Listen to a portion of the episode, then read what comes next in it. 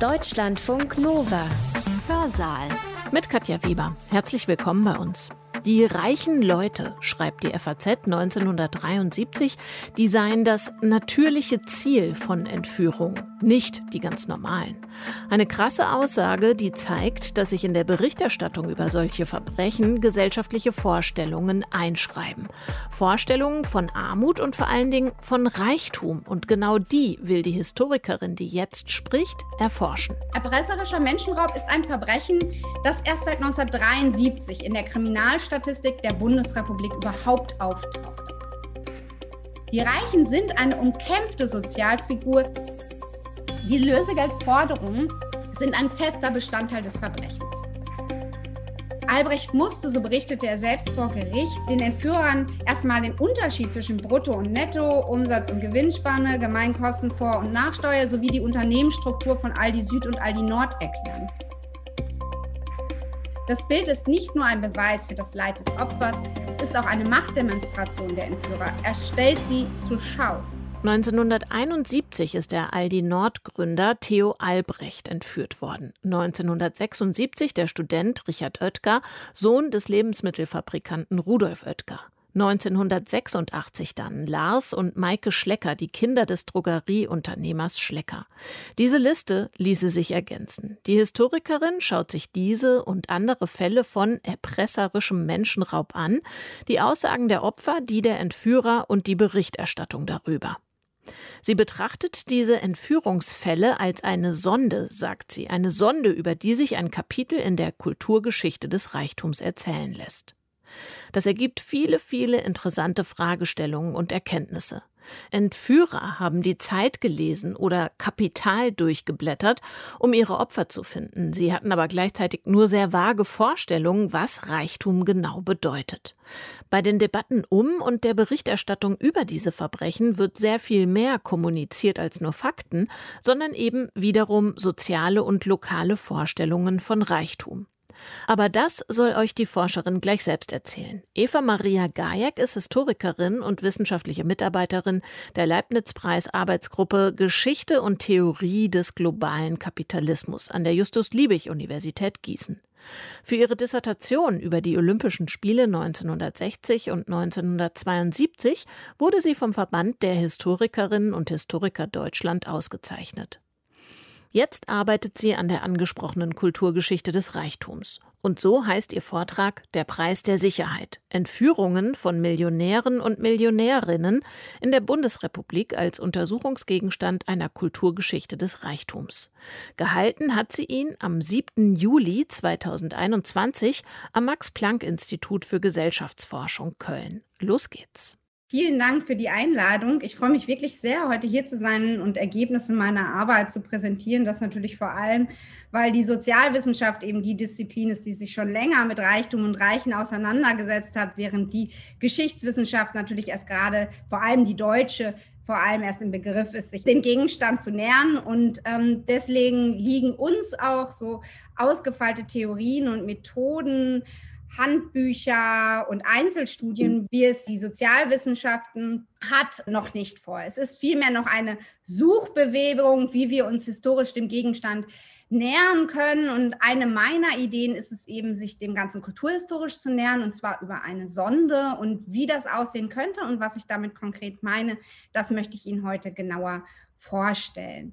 Ich habe meinen Vortrag dafür in zwei Teile untergliedert. In einem großen Hauptteil möchte ich Ihnen an einem ganz konkreten Beispiel, und zwar an dem erpresserischen Menschenraub in der Bundesrepublik bis 1989 mit einem sehr deutlichen Schwerpunkt in den 70er Jahren, zeigen, welches Potenzial es hat, wenn wir den Blick von engen Debatten über Reichtum und Reichem im klassischen politischen Kontext erweitern und uns viel mehr Momente ansehen, die zunächst erstmal diesem Themenkreis eigentlich nicht zugehörig sind.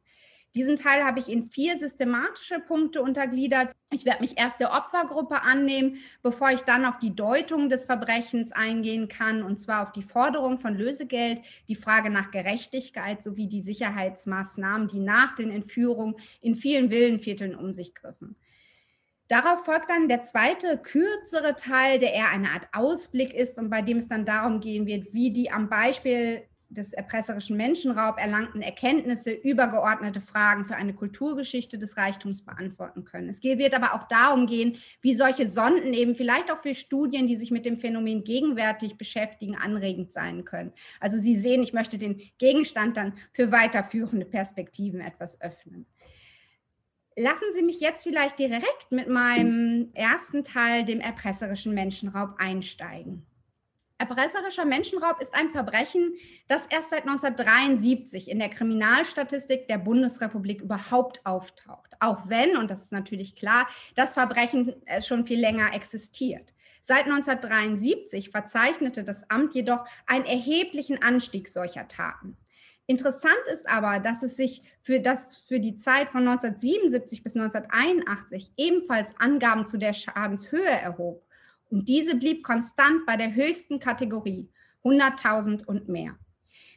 Die Angaben zur Schadenssumme deuten auf etwas hin, was in den statistischen Erhebungen selbst unsichtbar blieb, was aber Kriminologinnen und auch Journalistinnen in ihren Analysen über das Verbrechen schon sehr früh als eine deutliche Gemeinsamkeit der Daten feststellten und was gegebenenfalls natürlich auch erstmal Anlass gab, die Schadenshöhe überhaupt zu erfassen. Kriminologe und Leiter der Max-Planck-Forschergruppe für internationales Strafrecht, Wolf Middendorf, stellte beispielsweise Anfang der 70er Jahre fest, das alleinige verbindende Kriterium der bisherigen Entführten sei ihr Vermögen. Die einzelnen Entführungen wurden damit also in Beziehung gesetzt und verschmolzen zu einem Ersamtereignis, bei dem die Reichen die Opfergruppe bildeten.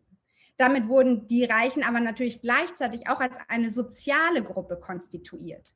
1983 brachte es die FAZ auf die recht paradigmatische Formel, die reichen Leute und ihre Kinder sind das natürliche Ziel dieses Verbrechen, nicht die ganz normalen. Die Vermögensverhältnisse der Opfer dienten aber besonders in den 70er Jahren natürlich dazu, den erpresserischen Menschenraub von den in der Bundesrepublik zur selben Zeit stattfindenden Geiselnahmen deutlicher abzugrenzen, die politisch oder religiös motiviert waren. Dieses Bedürfnis einer Unterscheidung zeigt auch die weitere Gesetzgebung. 1971 überarbeitete der Bundesrat den 1936 eingeführten Paragraphen erstmals grundlegend. Er ergänzte den 239b StGB und unterschied damit die Freiheitsberaubung noch einmal expliziter mit Blick auf die Motivation. 239a zielte auf das Motiv der Vermögensbereicherung, das ist sehr wichtig. 239b griff bei Erpressungen, die eine Handlung oder ihre Unterlassung forderten, also Geiselnahmen. Er änderte zudem den Tatbestand in Kindes zu Menschenraub. Und das tat er, weil bis Anfang der 70er Jahre, zumindest in der Bundesrepublik, vordergründig Kinder Opfer von Entführung mit Lösegeldforderungen wurden. Ich habe Ihnen hier mal eine Zeitleiste mit Altersangaben erstellt. Diese Zeitleiste ist nicht vollständig, das möchte ich natürlich vorab sagen. Sie führt aber, glaube ich, einige der repräsentativen Fälle in der Bundesrepublik auf, die ich in den Aktenbeständen der Landesarchive, dem Bundesarchiv und in den Medienberichten finden konnte. Sie gibt uns zudem einen sehr guten Überblick über die Opfergruppe und mit der will ich mich jetzt einmal genauer auseinandersetzen und komme damit zu meinem ersten Unterpunkt dass die Reichen als eine Opfergruppe dieses Verbrechen ausgemacht wurden, war nicht erst Ergebnis einer Analyse der Fälle von Wissenschaftlerinnen oder Journalistinnen. Es war zudem in den meisten Fällen wichtig, auch im Vorgehen der Täter. Dieter Sloff, der 1976 Richard Oetker entführt hatte, brachte es vor Gericht einmal auf den Punkt, der für wirklich viele Entführer in ihrer Vorgehensweise sehr repräsentativ war. Im Grunde, so formulierte er, war mir die Person gleich eine Bedingung sei nur gewesen, dass das Opfer reich sein sollte. Was reich sein allerdings bedeutete, lag keinem einheitlichen Maß zugrunde. Und es bleibt doch auffällig, dass die Opfer nicht nur unterschiedliche Professionen besaßen, ihr Vermögen eine andere Herkunft hatte, sondern eben auch besonders eine ganz andere Höhe. In der Zusammenschau lassen sich grob drei Teilgruppen ausmachen, die in auffälliger Weise die Vorstellungswelten von Reichtum und Reichen in der Bundesrepublik einfangen können. Und dafür komme ich jetzt, wie bereits angekündigt, auf mein Schaubild zurück. Erstens begegnen uns ab den 70er Jahren bekannte Namen, Namen von großen Unternehmen. Aldi, Oetker, Springer und Schlecker sind da sicherlich die bekanntesten. Sie alle eint erstens, dass der Ursprung ihres Vermögens ein erarbeitetes Vermögen war. Prinz Moritz von Hessen ist sicherlich darunter eine Ausnahme. Zweitens hatten die Familien, wenn auch in ganz unterschiedlichen Graden, bereits vor der Tat eine gewisse Medienpräsenz. Die Entführer suchten sich diese Opfer also aus, weil sie aus der Berichterstattung wussten, dass diese vermögend waren. Sie orientierten sich damit ganz klar an bereits existierenden Zahlen. Die Entführer von Theo Albrecht beispielsweise blätterten zahlreiche Reichenlisten in den Magazinen durch, bis sie schließlich aufgrund eines Artikels in der Zeit auf die Albrecht-Brüder kamen. Dieser führte erstmals die Unternehmensgewinne der Albrechts an. Auch der Entführer von Richard Oetker wählte sein Opfer aus einer Reihe an potenziellen Reichen anhand von Berichterstattung aus. Er musste jedoch selbst schnell feststellen, und jetzt zitiere ich, die eigentlichen Reichen, nicht die Leute aus den Klatschspalten waren. Nach einem Artikel in der Zeitschrift Kapital entschied er sich dann schließlich für den Sohn eines der reichsten Männer des Landes. Die Familie von Evelyn Jahn, um Ihnen ein letztes Beispiel zu nennen, Tochter des Unternehmers der Wienerwald Schnellrestaurants und 1973 entführt, war ebenfalls keine Unbekannte. Die Entführer von Theo Albrecht hatten ihre Schwester bereits 1971 auf der Liste. Schließlich war ihr Vater in zahlreichen Artikeln und Reihen der großen Magazine Mitte der 60er Jahre prominent platziert. Das deutet bereits auf etwas hin, was mir sehr zentral erscheint. Es verwundert eigentlich nicht, dass diese erste Gruppe erst in den 70er Jahren auftaucht. Sie taucht damit nämlich eben genau dann auf, nachdem in der Bundesrepublik nach langem Stillschweigen intensiver über die Vermögenden diskutiert und ihr Vermögen in Statistiken, wissenschaftlichen Studien und Medienberichten sichtbar gemacht wurde. Die anderen beiden Gruppen, und das ist ebenfalls, glaube ich, sehr bemerkenswert, durchziehen hingegen beide das Schaubild und treten damit nicht zeitlich begrenzt auf. Auf diese komme ich jetzt intensiver zu sprechen. Eine zweite Gruppe bilden Reiche, die vor allem regional oder lokal bekannt waren, wie die Tochter des Transportunternehmers Putz aus München, der Möbelkönig Vogt aus Gießen oder sicher auch der Ballhausbesitzer Käse aus Hamburg.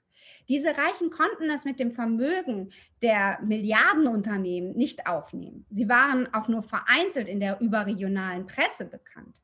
Sie waren aber regional bekannte Größen. Auch hier dominieren eindeutig die Unternehmervermögen, was versinnbildlicht, dass bis weit in die 70er Jahre die Gruppe Die Reichen auf Pasco Toto mit dem männlichen Unternehmertum gesetzt wurde. Sie wurden Opfer von Entführern und das ist sehr spezifisch, die vor allem aus derselben Region oder sogar demselben kleinen Ort kamen. Diese Täter ordneten ihr Opfer in ein unbestimmtes lokales Oben ein, was nicht zuletzt veranschaulicht, wie sehr noch bis weit in die 70er Jahre die Vorstellung über die bundesrepublikanische gesellschaftliche Schichtung eben von lokalen Ordnungsstrukturen geprägt war. Als dritte Gruppe und das ist eigentlich meiner Meinung nach fast die interessanteste Gruppe, lassen sich die zusammenfassen, die zumindest vor der Entführung einer breiten Öffentlichkeit unbekannt war, beziehungsweise bei denen nicht zwangsläufig bekannt war, wie viel ihr Reichtum umfasste. Entscheidend für die Auswahl dieser Opfergruppe war nämlich der Wohnort. Das Villenviertel wurde zum Tatort, bei dem es keinen wirklichen Unterschied mehr machte, wen es letztlich traf. Dem Entführer der kleinen Audrey Clever Mitte der 60er Jahre sei beispielsweise völlig klar gewesen, so gab er beim Gerichtsprozess an, dass wer in solch einer Villa im Grunewald lebe, wie der Großvater und Antiquitätenhändler Herbert Clever, reich sein musste. Die gesellschaftlichen Vorstellungen orientierten sich demnach nicht nur an Personen oder bestimmten Zahlen. Reichtum wurde eben auch an Orte gekoppelt und die Reichen demnach lokalisiert. Die gute Adresse spielte auch bei der ersten Entführung in der Bundesrepublik eine Rolle. Und in diesem Fall möchte ich jetzt etwas tiefer eintauchen. Denn das Polizeiprotokoll von der Vernehmung des Entführers Erich Tillmann ist ausgesprochen aufschlussreich. Ihm sei klar gewesen, so gibt er zu Protokoll, dass sein Opfer ein Kind aus einer Wohngegend sein müsse, und jetzt zitiere ich, wo nur reiche Leute wohnen. Auch den Zeitpunkt der Entführung grenzte Tillmann genau ein. So erklärte er der Polizei, ich habe dann noch die Mittagspause abgewartet, denn die besseren Leute essen später, und zwar zwischen 13 und 14 Uhr. Die Lösegeldsumme habe ebenfalls von vornherein festgestanden. 10.000 bis 20.000 D-Mark wollte er mindestens verlangen, wenn er das Glück habe, einen Schwerreichen zu erwischen, dann auch mehr. Tillmann sprach im April 1958 dann den siebenjährigen Joachim Göhner an. Das Benehmen und Verhalten des Jungen, so Tillmann, bewiesen ihm, dass Joachim ein Kind vermögender Eltern sein müsse. Doch als Tillmann von Joachims Vater dann 15.000 D-Mark verlangte, sah sich dieser gar nicht in der Lage, das Lösegeld aufzubringen.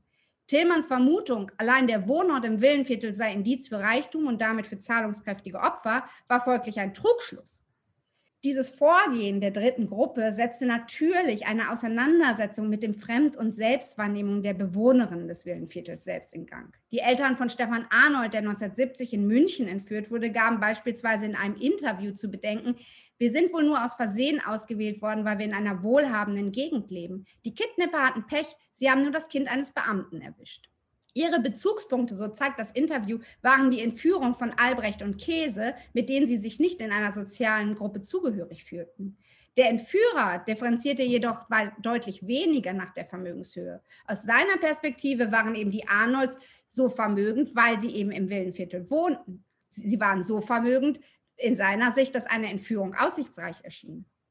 Die letzte Gruppe greift demnach auf interessante Weise Fragen zu den Bedingungen des Sehens und Erkennens von Reichtum auf, die Fragen nach Fremd- und Selbstbildern, ähm, die im 20. Jahrhundert immer wieder verhandelt wurden. Im Laufe des 20. Jahrhunderts stoßen wir wirklich verstärkt auf solche Selbstverständigungsdebatten über soziale Ordnung und ihre Sichtbarkeit und Unsichtbarkeit.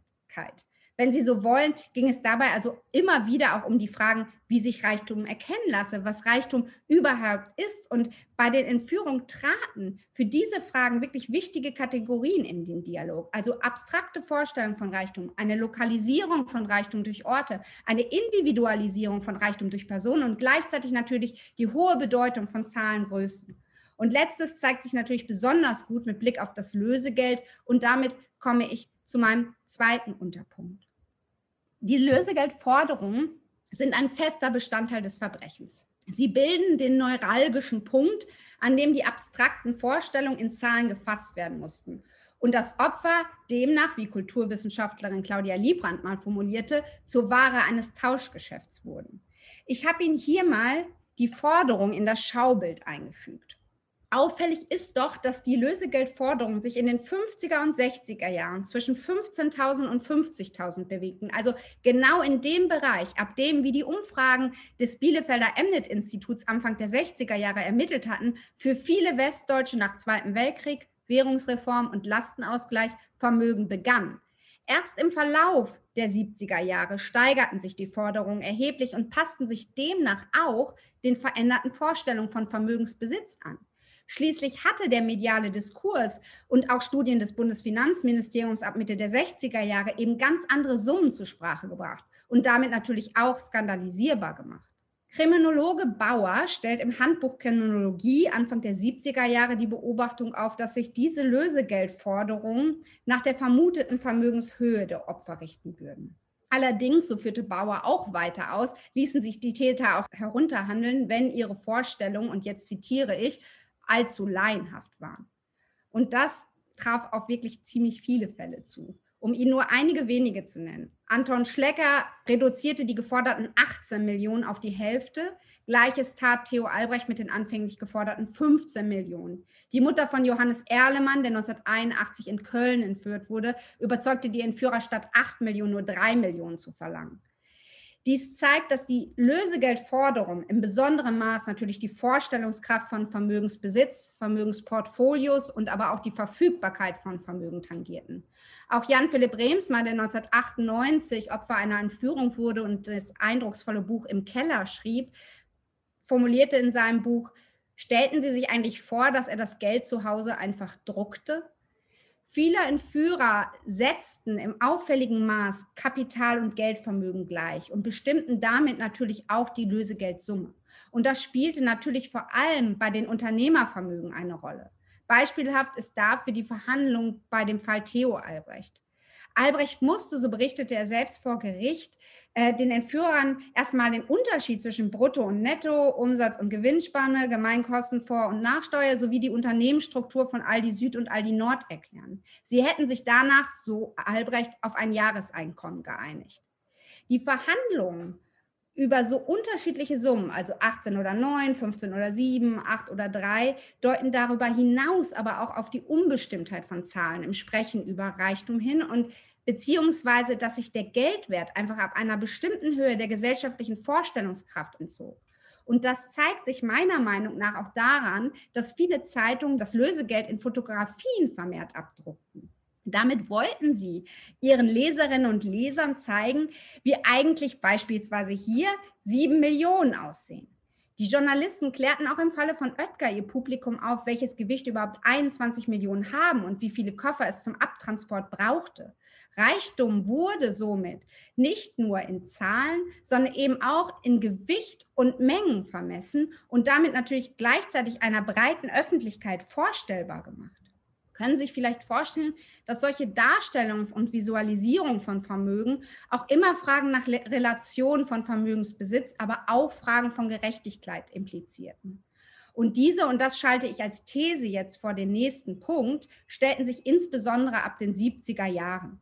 Einer Zeit, in der nicht nur vermehrt zu dem Verbrechen kam, sondern in der es eben auch über soziale Ungleichheit intensiver diskutiert wurde. Die Entführungen dienten vielfach als Anlass zu fragen, welche Rolle Geld und Reichtum in der Gesellschaft im Allgemeinen einnahmen und einnehmen durften. Schließlich war der Wunsch nach Geld oder um einen Quellenbegriff der 80er Jahre zu nennen, die Gier nach Geld, Anlass der Tat. Die Antworten verschoben sich im Laufe der Bundesrepublik in auffälliger Weise deuteten Kriminologinnen das Verbrechen in den 60er Jahren als ein neues Phänomen der Wohlstandskriminalität, als ein Resultat der Wohlstandsgesellschaft, in denen eben Medien und Werbung Wünsche weckten, die nicht mehr befriedigt werden können, gerieten in den 70er Jahren größere Fragen nach Vermögensverteilung und auch Gerechtigkeit in den Blick. Sie öffneten damit die Diskussion über die Entführung für eine Debatte über soziale Ungleichheit im Allgemeinen.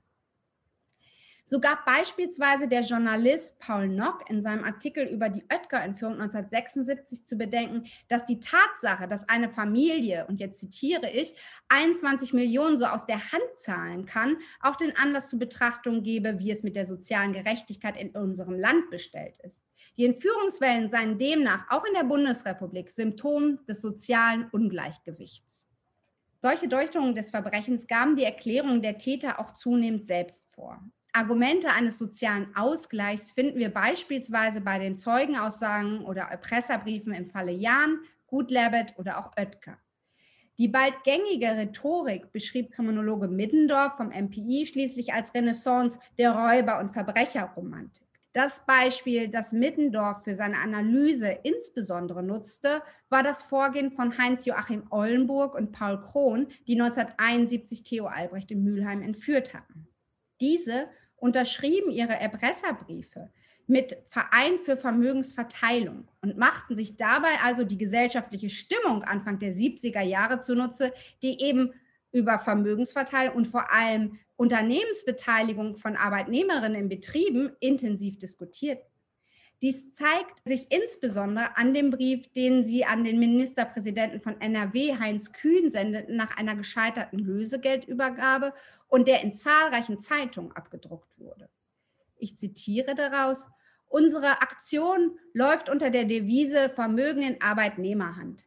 Die Gesetze dauern uns zu lange. Sie sehen aus diesem Beispiel, wie man aus einem Millionär acht Millionäre machen kann. Nordrhein-Westfalen braucht viel mehr Millionäre. Nur wer im Wohlstand lebt, lebt angenehm. 624 D-Mark im Jahr ist ein Hohn. Wir wollen einem viel zu reichen Mann etwas abnehmen. Wir sind keine Mörder. Schon zeitgenössisch äh, zweifelten natürlich verschiedene Journalistinnen und Kriminologinnen an solchen selbstlosen Ambitionen dieser, wie die FAZ sie nannte, sozial engagierten Verbrecher. Aber gleichzeitig öffneten sich eben auch die Debatte in dieser Zeit in einem ungewöhnlichen Ausmaß für grundsätzlichere Fragen nach Vermögensverteilung und wurde insbesondere dadurch auch anschlussfähig für zeitgenössisch kritische Debatten über das obere 1% der Gesellschaft. Und dies zeigt sich besonders, weil es Anfang der 70er Jahre ebenfalls zu einer deutlichen Verschiebung in der öffentlichen Darstellung der reichen Opfer kam. Zu dieser Zeit ging ein Teil der Empathie für die Opfer in der Auseinandersetzung mit dem Verbrechen verloren, die wir noch sehr deutlich in, bei den frühen Fällen finden können. Verstärkt haben könnte solch eine Verschiebung erstens natürlich die Tatsache, dass mit den 70er Jahren zunehmend Erwachsene oder zumindest heranwachsende Opfer von Entführung wurden. Kindesentführungen riefen gegebenenfalls ganz andere Emotionen wach, als das bei erwachsenen Opfern der Fall war. Das deuten zumindest die Eingaben beim Bundesjustizministerium sowie die in der Presse abgedruckten Leserbriefe an. Ohne Frage verurteilten auch bei den erwachsenen Opfern die Bevölkerung, die Journalistin die Tat vehement und berichteten besonders bei den Entführungen Mitte des Jahrzehnts über die Brutalitäten der Taten, also vor allem bei Snöck und Oetker. Aber auffällig bleibt, dass das Mitleid oft durch Verweise auf Privilegien stark relativiert wird oder in den Berichten über den Prozess, also nicht mehr unmittelbar nach der Tat, sogar weitestgehend verloren ging. Einige Entführer verstärkten zweitens diese Lesart eines mitleidlosen Opfers. So beispielsweise der Oetker-Entführer Sloff, der rückblickend vor Gericht formulierte, dass er sich 1976 ganz bewusst für diese Verbrechensform entschieden habe, weil es damit eine Gruppe treffe, die selber zuhauf kriminell sei. Balzacs Ausspruch, hinter jedem großen Vermögen steht ein Verbrechen, war in diesem Kontext ein oft zu findendes Zitat und lenkte damit natürlich den moralischen Blick von den Tätern auf die soziale Gruppe der Opfer ab.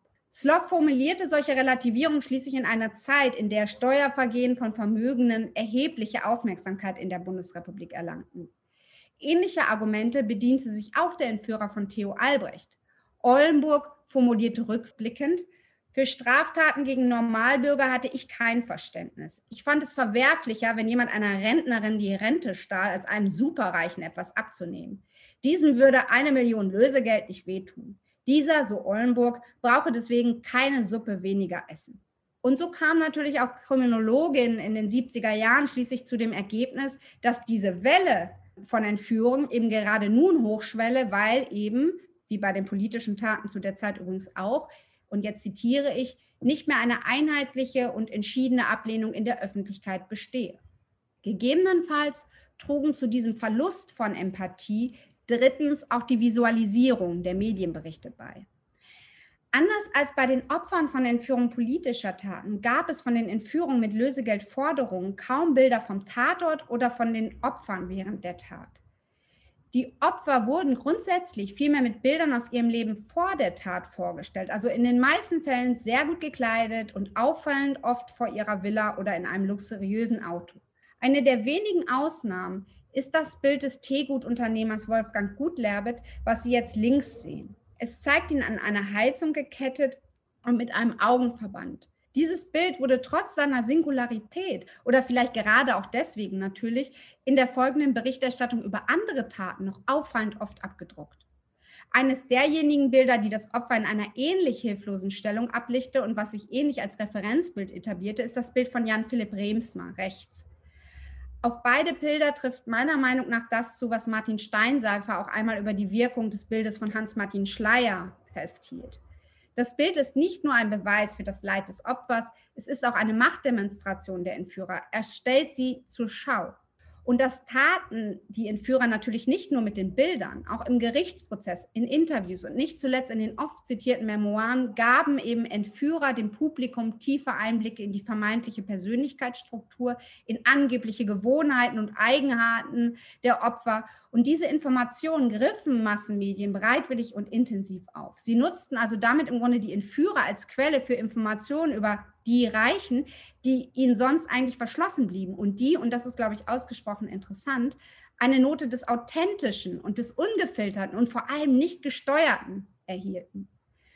Besonders erschreckend ist, mit welchen Details und in welcher Ausführlichkeit eigentlich die Angeklagten über ihre Opfer vor Gericht berichteten. Vieles sicherlich Details, die nicht zwangsläufig zur Tataufklärung beitrugen. Sie reproduzierten vielmehr gängige Stereotype, im Falle von Albrecht sicher auch um den scheuen Millionär mehr Kontur zu verleihen. So erfuhren viele Zeitungsleserinnen, dass Theo Albrecht angeblich Unmengen an Obst esse, nachmittags gerne Teigtaschen zum Kaffee mag und mittags am liebsten Steak verputze. Solche vermeintlichen, aber im Endeffekt natürlich leeren Informationen brachen nicht nur das proklamierte Stillschweigen, sie dienten zudem als Beleg, wie gut es Albrecht bei seiner Entführung ergangen sei. Auch bei der Entführung von Jan Philipp Remsmar wurde oft von der Deluxe-Entführung gesprochen. Zu dieser Erzählung habe selbst die Polizei beigetragen, so Remsmar, die der Presse erzählt habe, wenn Herr Remsmar klopfte, erschien einer seiner Entführer und fragte nach seinen Wünschen. Remsmar kommentierte, Hier hat sich die Enttäuschung, dass man ihn nach seiner Verschleppung nicht weiter körperlich misshandelte und dass er bei Verstand und Sinn die 33 Tage hinter sich gebracht hatte, mit dem verbunden, was man sowieso vom Herrn Rehnsma meinte, dass einer wie der ohnehin nur zu klopfen brauchte, damit irgendjemand komme und nach seinen Wünschen frage. Deutlich wird, glaube ich, wie stark die Erzählungen über die Entführung von Vorstellungen über Reiche gelenkt waren und eben auch die Berichterstattung über das Verbrechen dominierten. Sie wurden dabei eingebettet und zum Teil auch Argument in Debatten über soziale Ungleichheit. Und solche Diskussionen über soziale Gerechtigkeit spitzten sich natürlich zu dem zu, als es im Verlauf der 70er Jahre zu Fällen kam, bei denen die Opfer nicht aus vermögenden Kreisen kamen und zu diesen kam es, wenn auch in sehr geringer Zahl. Aus der Zeitleiste trifft das ungefähr auf drei Fälle zu. Damit intensivierte sich die generelle Frage, ob das Verbrechen tatsächlich nur die Reichen treffen kann. Denn Sicherheit wurde damit zur wichtigen Stellschraube in den sozialen Ordnungsentwürfen der Bundesrepublik und das Sicherheitsgefühl schloss demnach eben auch Unwägbarkeiten von Gerechtigkeit und Schutzlosigkeit mit ein. Und damit komme ich zu meinem letzten Unterpunkt, der das noch einmal expliziter aufgreifen soll.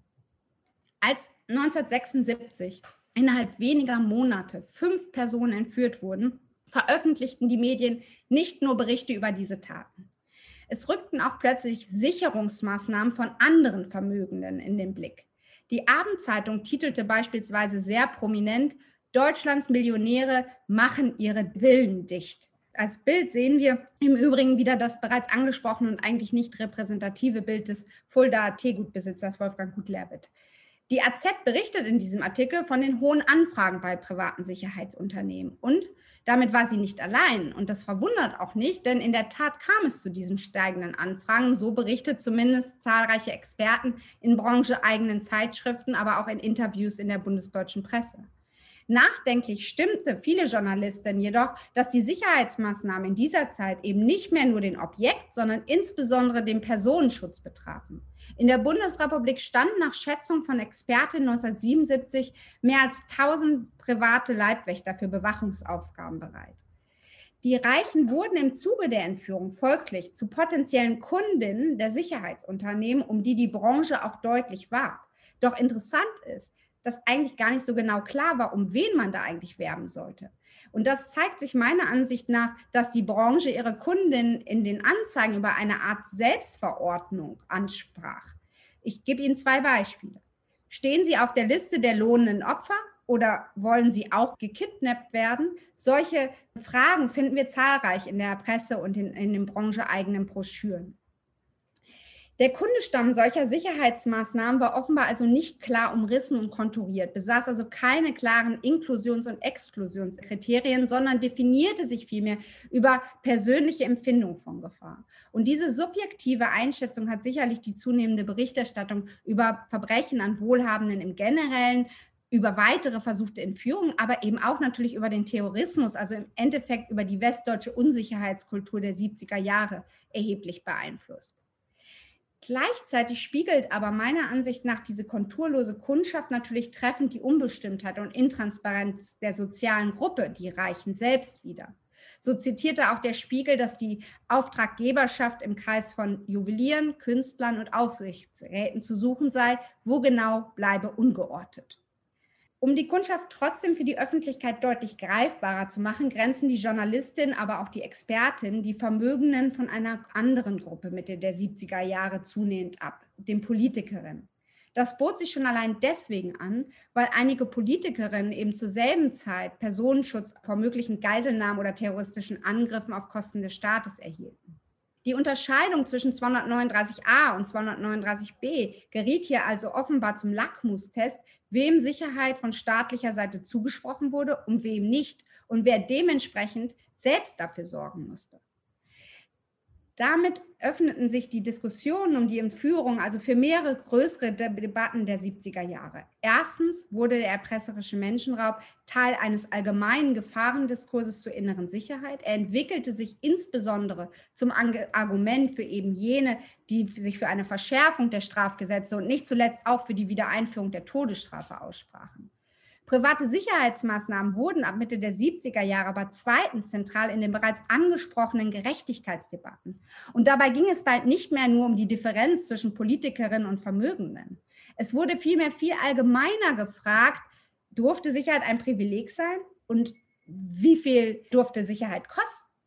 Damit musste sich nicht nur die Branche die Frage gefallen lassen, wie legitim diese neuen Maßnahmen waren.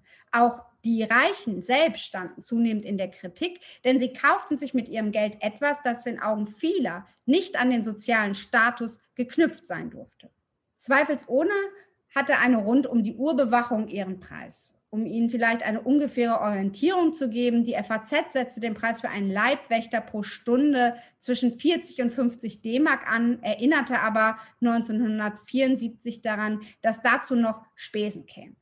Am Monatsende würde der Bewachte demnach rund 24.000 D-Mark bezahlen müssen. Der Vorwurf, mit der Angst ein lohnendes Geschäft zu machen, stand deswegen bald unmittelbar im Raum. Psychologinnen und Kriminologinnen hingegen versuchten immer mehr in den Medien darüber aufzuklären, dass man sich natürlich auch selbst schützen könnte. Sicherheit, so war der einstimmige Tenor, war nicht zwangsläufig eine Frage des Preises. Vielmehr gelte es, seine Lebensgewohnheiten, vor allem von dem Lebensrhythmus zu ändern. Golf, so sagte ein Sicherheitsberater, sei das Erste, was er seinen Kunden austreibe. Innerhalb dieser alternativen Konzepte wurde der Münchner Polizeipsychologe Georg Sieber zu einer sehr zentralen Figur.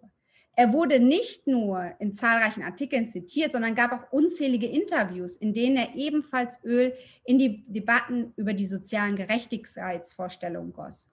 So resümierte er in einem Interview mit der Deutschen Zeitung, ich zitiere, Reichtum alleine ist doch eigentlich kein Grund, um seine Sicherheit besorgt zu sein. Es ist immer die Art, wie man den Reichtum anwendet, ihn zur Schau stellt. Wenn man ständig demonstriert, was man in der Brieftasche herumschleppt, ist es nur eine Frage der Zeit, bis jemand auf dumme Gedanken kommt. Und wenn man sich dazu noch mit Leuten umgibt, die von ihrem Naturell her dazu neigen, auf dumme Gedanken zu kommen, dann ist es erst recht nur eine Frage der Zeit, bis auch das mal passiert.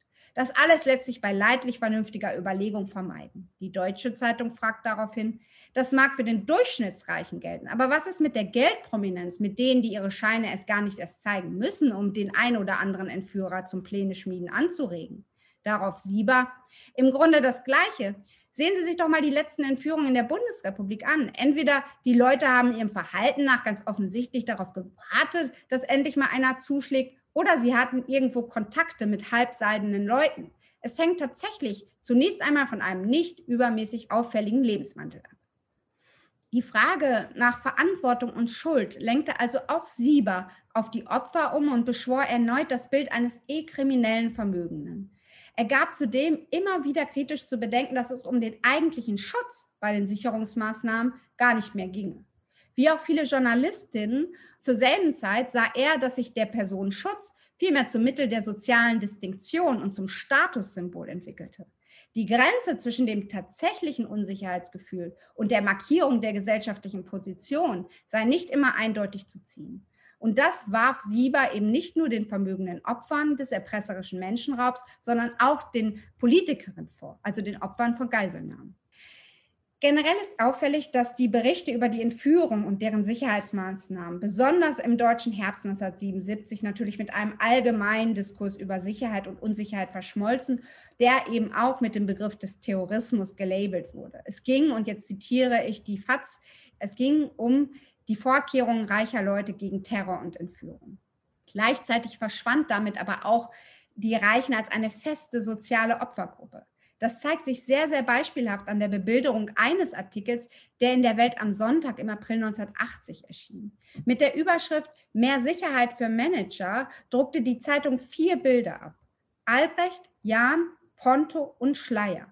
Die wichtige Unterscheidung von Anfang der 70er Jahre zwischen 239a und 239b StGB spielte also in den heißen Diskussionen des deutschen Herbstes und überhaupt keine Rolle mehr.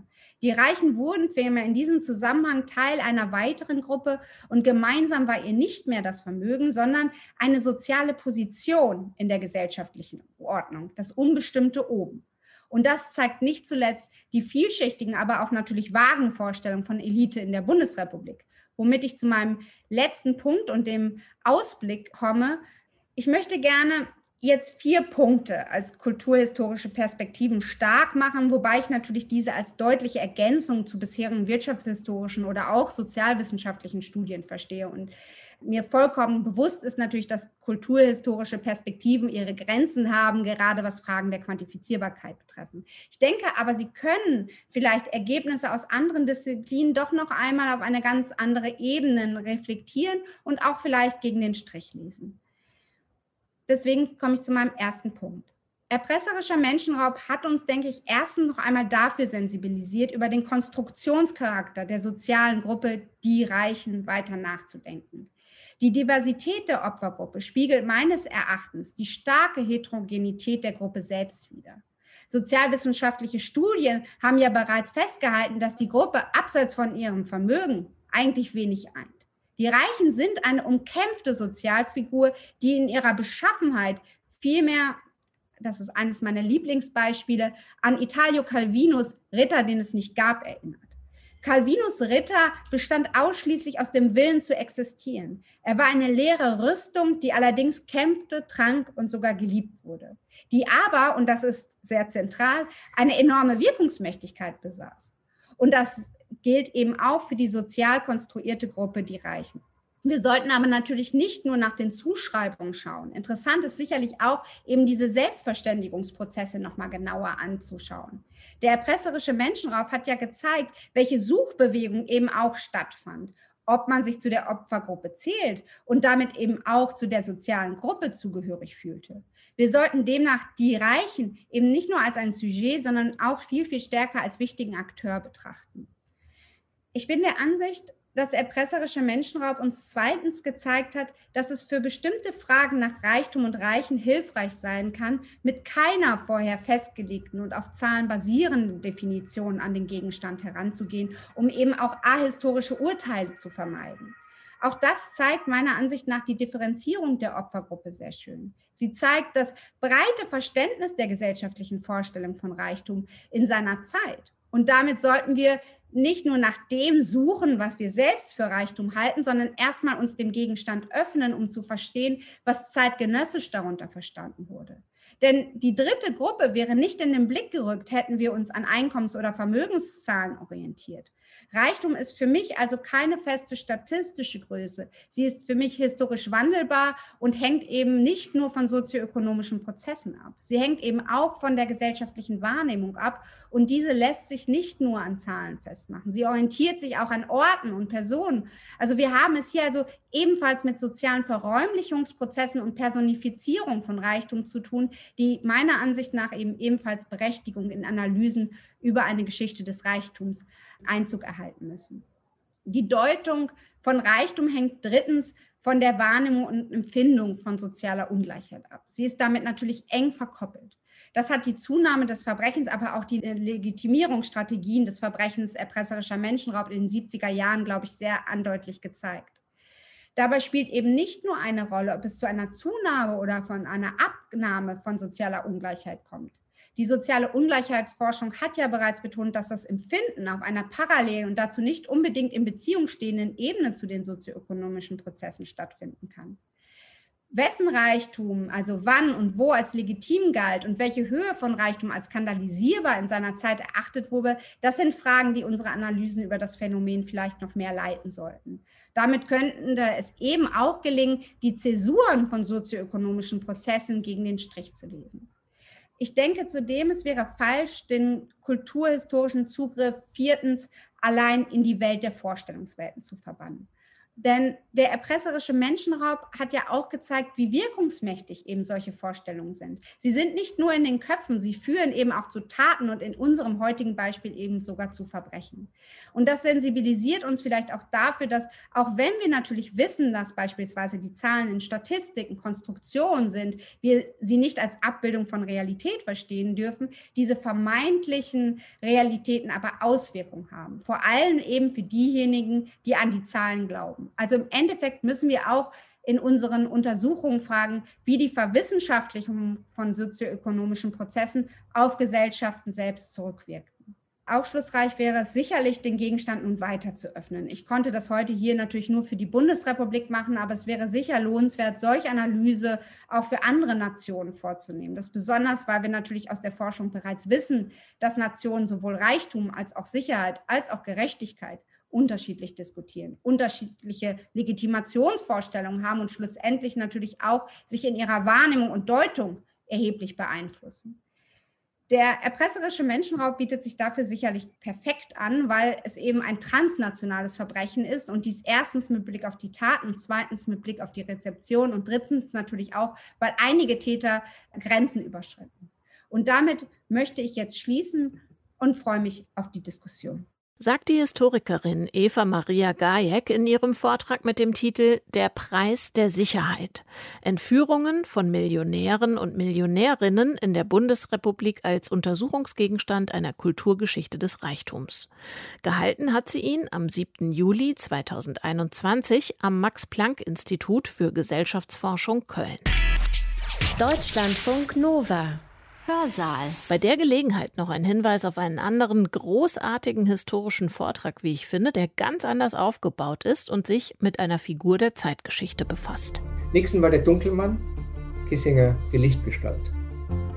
Harvard war damals ein Leistungszentrum des Kalten Krieges und dort stürzte sich Kissinger in das Studium der Geschichte und der Politikwissenschaft mit der Verbissenheit einer Bulldogge. Dieses Praktikum ist erwähnenswert, weil es wie unter einem Brennglas zeigt, mit welcher Rücksichtslosigkeit und Skrupellosigkeit Kissinger eine sich ihm bietende Karrierechance beim Schöpfen packte. Macht beruht auf Angst. Anhand dieser Beispiele wird im Detail gezeigt, dass Kissinger ein Scheinriese ist. Je näher man ihm kommt, desto kleiner wird er und desto bescheidener nehmen sich seine Erfolge aus.